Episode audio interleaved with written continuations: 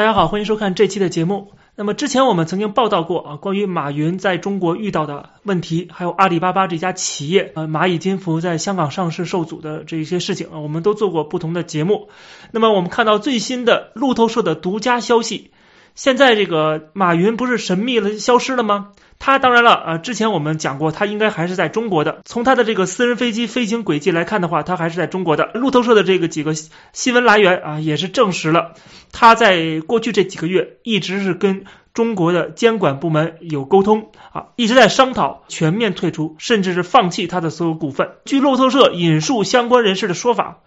那么这个阿里巴巴。跟马云他们都跟这个央行和银监会啊进行了 meeting 啊，进行了这个会谈。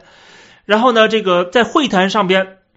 政府告诉马云说，他必须要卖出他的股份。之前《华尔街日报》曾经报道过，说马云是想要把这个蚂蚁金服从阿里巴巴剥离开来啊，等于是这个把一部分的东西交给政府啊，这样可以保命。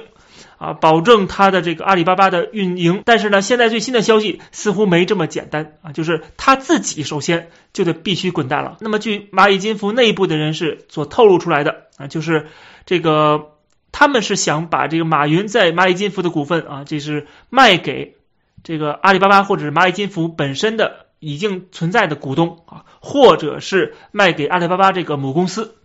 但是是被政府给拒绝了。政府说的是，你不能够。卖给自己人，你要卖的话，只能卖给跟国家、跟政府相关的这个实体，绝对不能是你自己人。也就是说，你本人啊，在这次的这个股份卖出时候，完全退出这个蚂蚁金服，包括支付宝在内的整个庞大的金融帝国，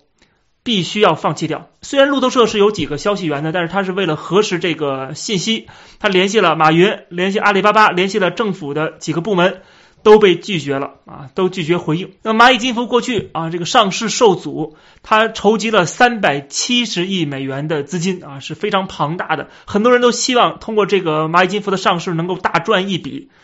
但是没想到被政府叫停。那么现在好了，蚂蚁金服这个不仅上市，现在目前遥遥无期。马云在蚂蚁金服的这个股份啊，他对这个蚂蚁金服的控制也要全部吐出来。啊，等于说这个在中国啊，这个像马云过去自己曾经说过的，在中国企业家啊，资本家没有好下场啊，这是历史证明的啊。看看过去啊，那些企业家什么结果、什么下场，就可以看得出来，未来这些企业家都会面临一个什么样的一个后果。所以说，如果马云这个事情还不能给我们一个点醒我们的话，那我真的不知道啊，这个还有什么事情？能够让大家开窍啊！而且就在同一时间，我们也看到了香港的凤凰卫视老板刘长乐把自己在凤凰卫视的百分之三十七点九三的全部股份都卖给了在香港的中央企业啊，叫紫金文化的集团，还有何超琼旗下的信德集团啊，就是他把自己的企业等于完全给卖掉了，